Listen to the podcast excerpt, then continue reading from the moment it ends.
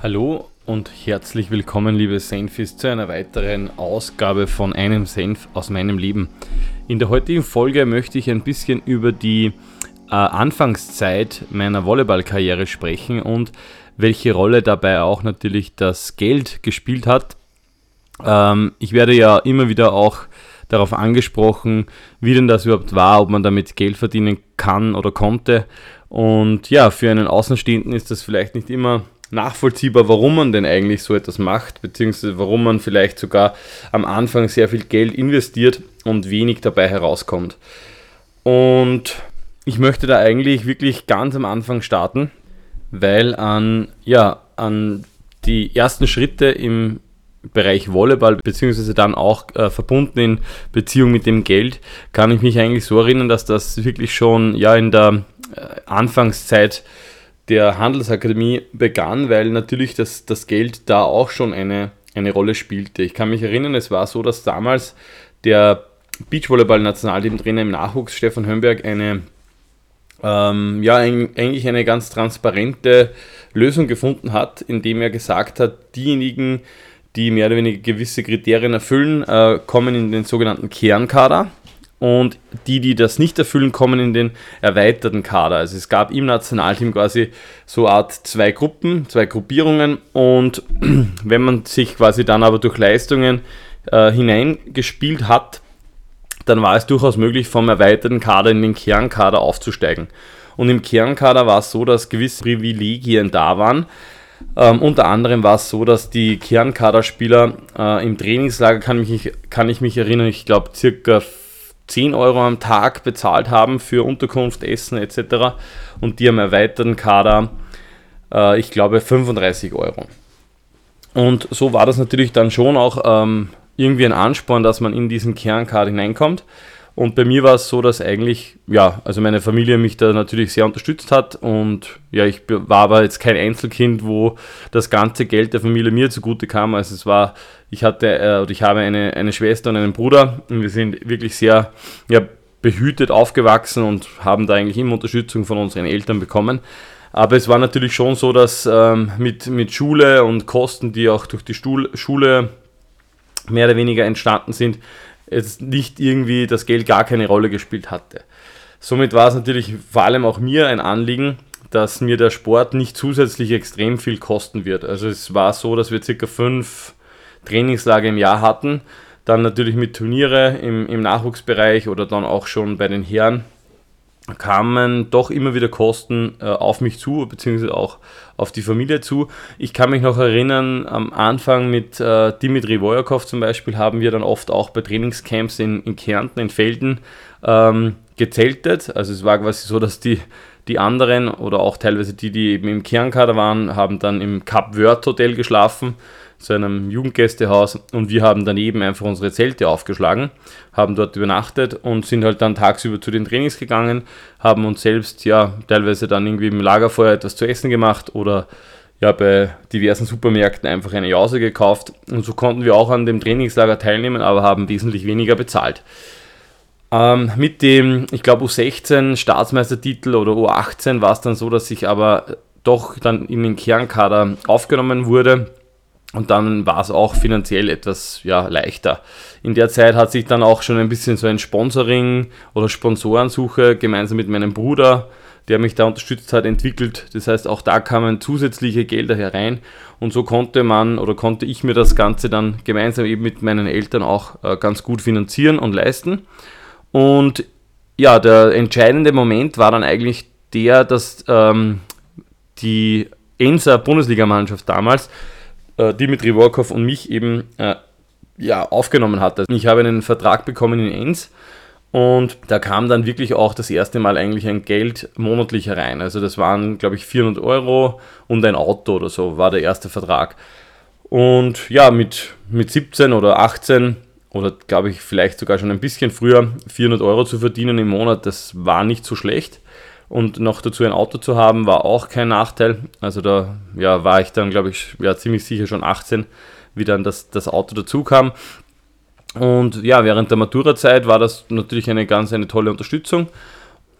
Und was danach dann eben auch noch ein Vorteil war, war eben, dass ich auf der einen Seite Halle gespielt habe, also acht Monate im Jahr ein geregeltes Einkommen hatte. Und das eben so im Alter von 18 bis 20. Also das war schon natürlich jetzt, ähm, wenn man bedenkt, dass ja das Ganze natürlich äh, Freude bereitet hat, ein, ja, ein, eine ganz eine gute Lösung. Es war aber natürlich dann schon immer mehr der Fall, dass der ähm, ja, der Druck irgendwie kam, man muss sich ja entscheiden, entweder für Hallenvolleyball oder für Beachvolleyball. Und ein, eine Geschichte oder natürlich ein sehr wichtiges Turnier in meinem Leben war dann ähm, die U21-Weltmeisterschaft. Da habe ich dann aber nicht mit Dimitri Workov gespielt, sondern mit Felix Koreimann. Und mit äh, Felix Koreimann war das eben dann so, dass wir beide äh, nicht nach, nach Wien gehen wollten zu der damaligen Zeit, wobei der Stützpunkt vom Beachvolleyball-Nationalteam in Wien damals oder nach wie vor natürlich ist. Und somit war das nicht ganz so einfach. Äh, Stefan Hömberg hat uns aber trotzdem dann für die U21 WM nominiert und uns ein Vertrauen gegeben, dass wir zumindest als Team Nummer 2 von Österreich in der Qualifikation starten dürfen. Und in, ich kann mich erinnern, die Nummer 1, also Nummer 1 von Österreich war damals äh, Robin Seidel mit Heli Moser und die durften dann quasi im Hauptbewerb starten. Und wir haben aber ja, eine Qualifikation gespielt, das war auch eine, eine ganz eine lustige Geschichte. Die erste Runde hatten wir, glaube ich, gegen zwei Italiener, die waren beide jetzt nicht wahnsinnig groß, aber sehr geschickt. Wir haben aber trotzdem ganz gut gespielt und konnten die Italiener bezwingen. Und dann ähm, kamen wir zu Stefan Hömberg, er hat uns gratuliert und dann meinte er, ja, jetzt habt ihr quasi die Quali schon gemeistert, weil in der zweiten Runde, das, äh, da warten zwei Brasilianer, die haut ihr locker weg. Und äh, Felix Koreimann und ich, wir haben aber die Brasilianer schon einschlagen gesehen und haben uns gedacht, hm, Stefan, ich glaube, du weißt jetzt nicht wirklich, gegen wen wir spielen, weil die schauen ziemlich mächtig aus. Und er hat gesagt, ja, aber die sind schlaksig, die sind äh, anfällig in der Annahme und so weiter und die, die besiegt ihr locker. Und ja, ganz locker war es jetzt nicht. Äh, also wir haben, glaube ich, 15, 13 im dritten Satz gewonnen. Und das war der Evandro, also der, der später dann auch Weltmeister wurde in Wien, äh, gemeinsam mit einem ja, ähnlich großen Partner, mit dem Joe. Der hat wenig auf der World Tour gespielt, aber doch, ähm, ja, vor allem in Brasilien ganz erfolgreich später dann auch noch gespielt. Und die haben wir da besiegt. Und für Evandro, glaube ich, ist da ziemlich eine Welt zusammengebrochen. Ich habe später erfahren, dass der der Trainer der Brasilianer auch die eigentlich die wahrscheinlich Nummer 1 in Brasilien äh, in die Quali gegeben hat, weil er davon ausgegangen ist, dass die die Quali sowieso schaffen. Und das Zweierteam, ähm, das war dann Alvaro Felipe, ähm, hat er fix in, in den Hauptbewerb gegeben. Keine Ahnung, ob diese Geschichte stimmt, aber es dürfte so gewesen sein, dass das oft äh, in Brasilien gemacht wurde, um eben sicher zwei Teams im Hauptbewerb zu haben. Ähm, ja, da ist uns halt irgendwie alles aufgegangen und ich glaube, wir haben auch wirklich vielleicht doch daran geglaubt, dass wir das Spiel gewinnen können, ähm, weil der, der Trainer eben, der Stefan Hömberg, uns da irgendwie das notwendige Selbstvertrauen gegeben hat.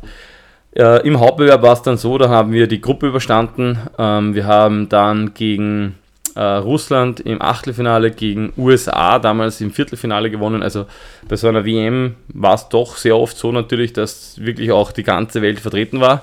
Und im Halbfinale haben wir dann gegen die späteren Weltmeister leider verloren, gegen äh, Sam Schechter, der auch für Kanada dann auf der World Tour aktiv war und nach wie vor ist, äh, gemeinsam mit May. Ähm, und wir haben dann im Spiel um Platz 3 wieder gegen ein russisches Team gespielt und haben dann eben die Bronzemedaille gewonnen. Zweiter wurde dann Alvaro Felipe, also ein Team aus Brasilien, die wir ja nach wie vor natürlich gut kennen. Alvaro ist ja äh, mit Ricardo jahrelang und jetzt natürlich auch wieder ähm, zuletzt äh, auf der World Tour wieder ganz nach oben gekommen und Felipe mittlerweile auch äh, Vize-Weltmeister, also wirklich gute Teams eigentlich. Ja, und wir haben da mitgespielt, sind Dritte geworden und dann kam wahrscheinlich so ein bisschen ein Moment nach dem Turnier, wo wir uns wahrscheinlich für Beachvolleyball äh, entscheiden hätten sollen. Und ich glaube, wir hätten uns auch für Beachvolleyball entschieden, aber es war natürlich so, dass ich denke, das hat sich jetzt mittlerweile wesentlich äh, verbessert. Es war nicht so, dass man dann, wenn man zum Beispiel nach Wien ähm, gegangen wäre, außer den Trainer möglichst viele Unterstützung, ähm, vor allem finanzielle Unterstützung bekommen hätte. Also wir haben da auch Gespräche mit dem Verband und auch mit ähm, mit äh, Robert Nowotny und Nick Berger damals geführt, aber es war jetzt nicht so, dass wir irgendwie eine Wohnung bekommen hätten oder irgendwie ein Internat oder etwas zu essen oder so. Das heißt, da war natürlich dann irgendwie doch wieder der finanzielle Punkt oder diese, diese Hürde der finanziellen Investition sehr hoch. Und wir haben uns dann beide eigentlich für eine ja, risikoscheue Variante oder risikoarme ähm, Variante entschieden, nämlich dass wir auch wieder in die Halle gehen und beides machen, also Halle und Beachvolleyball. Und das sind sicher vielleicht ein paar Jahre gewesen, die man so eigentlich dann nicht mehr wirklich zurückbekommt oder aufholen kann. Später dann äh, musste ich natürlich eine Entscheidung treffen, aber das werde ich wahrscheinlich erst in einer weiteren Folge ein Senf aus meinem Leben genauer erläutern und besprechen, wann die Entscheidung denn wirklich gekommen ist, ähm, wo ich dann gesagt habe, ich mache nur mehr Beachvolleyball. Die, ähm, ja, die Phase mit Felix Koreimann war dann aber trotzdem sehr spannend, weil wir eben beide dann äh, in der Halle gespielt haben. Ich äh, noch in Eins, ein, ja, ich glaube, eine, mindestens eine Saison oder sogar zwei Saisonen. Und dann ähm, bin ich aber auch nach Graz gegangen und habe dort in derselben Mannschaft wie Felix Koreimann gespielt. Und da haben wir es eben genauso gemacht. Also im Winter Hallenvolleyball, im Sommer Beachvolleyball. Die Problematik, was da natürlich dann dazu kam, war, dass sehr oft auch Trainingsstarts und vor allem dann auch Saisonbeginn ähm, sich mit einem Saisonende äh, sehr oft überschnitten hatte. Das heißt, man muss sich das so vorstellen, im Normalfall beginnt die Vorbereitung im Anfang oder Mitte August in der Halle und man spielt bis April. Ähm, je nachdem, wie erfolgreich man ist, manchmal spielt man bis Mitte April, vielleicht sogar länger. Ähm, je nachdem wie auch der, der Meisterschaftsmodus ist. Das heißt, in der Zeit, wo man eigentlich schon Beachvolleyball spielt oder mit Beachvolleyball begonnen hat, hat man auch noch Halle gespielt und umgekehrt. Und somit muss man natürlich auch immer wieder Vereine finden, vor allem auch Trainer finden, die das unterstützen und die das auch natürlich dann durchgehen lassen. Die vor allem auch die Belastung für uns war nicht immer einfach, vor allem Kraftaufbau und so weiter. Das muss natürlich auch ja gut überwacht und periodisiert werden. Ähm, und natürlich muss man dazu sagen, dass da vielleicht auch nicht jeder Sportler ähm, das Ganze gleich verkraftet. Also der, der Umstieg von Hallen zu Beachvolleyball ähm, während einer Saison hat sicherlich oder hat mehr oder weniger bei uns jetzt nicht so viele Spuren hinterlassen und ist uns sicherlich auch leichter gefallen. das trifft sicher nicht auf alle Beachvolleyballerinnen und Beachvolleyballer oder auch Hallenvolleyballerinnen und Hallenvolleyballer zu. In unserem Fall hat es aber dann eigentlich ganz gut funktioniert. Und um abschließend das Ganze jetzt noch zusammenzufassen, war es einfach wirklich so, dass es aus finanziellen Gründen für uns damals, oder kann jetzt natürlich eher von meiner Seite aus sagen, dass wirklich die, die beste Lösung war. Also ich habe in der Halle ganz gut damit ähm, eben Geld verdient, habe eine sichere Lösung gefunden, ein sicheres Einkommen und konnte im Sommer dann Beachvolleyball spielen. Und im Sommer war es dann so, dass eben Sponsoren oder auch Preisgelder das Ganze dann natürlich auch im Sommer etwas erleichtert haben. Also die, die Unterstützung im Sommer war dann eben so, dass wir ähm, auf Sponsorenjagd unter Anführungszeichen gingen. Die Fixkosten wurden von den Sponsoren meist abgedeckt und wenn wir bei Turnieren dann Preisgeld ähm, ja, erringen konnten, dann war das quasi das Geld, das wir zum, zum Leben oder Über, Überleben hatten. Ja, und so war es so in, ich würde sagen, Anfang der 20er Jahren. Ähm, ich glaube, mittlerweile hat sich auch im, im Verband, in der Struktur sehr viel geändert. Äh, Morris Priesters hat das schon auch zusammengefasst einmal und gemeint, dass auch die Struktur im Bundesheer viel besser mittlerweile ist. Es gibt da Plätze, wo junge Sportlerinnen und Sportler eben äh, aufgenommen werden können und da ein fixes Gehalt pro Monat beziehen, was natürlich sehr viel Druck mal wegnimmt. Und dann kann man sicherlich auch leichter den Schritt nach Wien wagen und ein Beachvolleyballer ja, mehr oder weniger dann auch sein oder eine Beachvolleyballerin, die die Halle mehr oder weniger dann nicht mehr ähm, ja, für die finanzielle Unterstützung benötigt.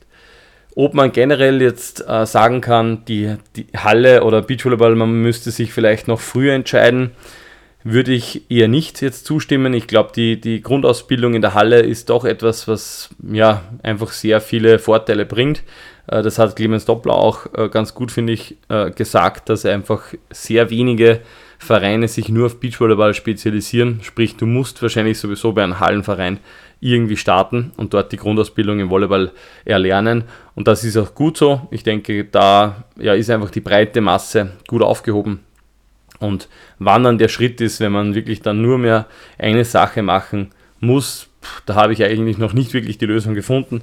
Aber Fakt ist, dass es sicherlich im, im Profibereich nicht mehr wirklich anders geht. Wenn man wirklich ganz nach oben äh, möchte, muss man sich sicher für den einen oder anderen Sport entscheiden. Ich hoffe, die Folge hat euch gefallen und ja, ich werde natürlich auch weiterhin wieder hin und wieder eine Folge Senf aus meinem Leben einstreuen. Danke für euer Feedback und bis zum nächsten Mal.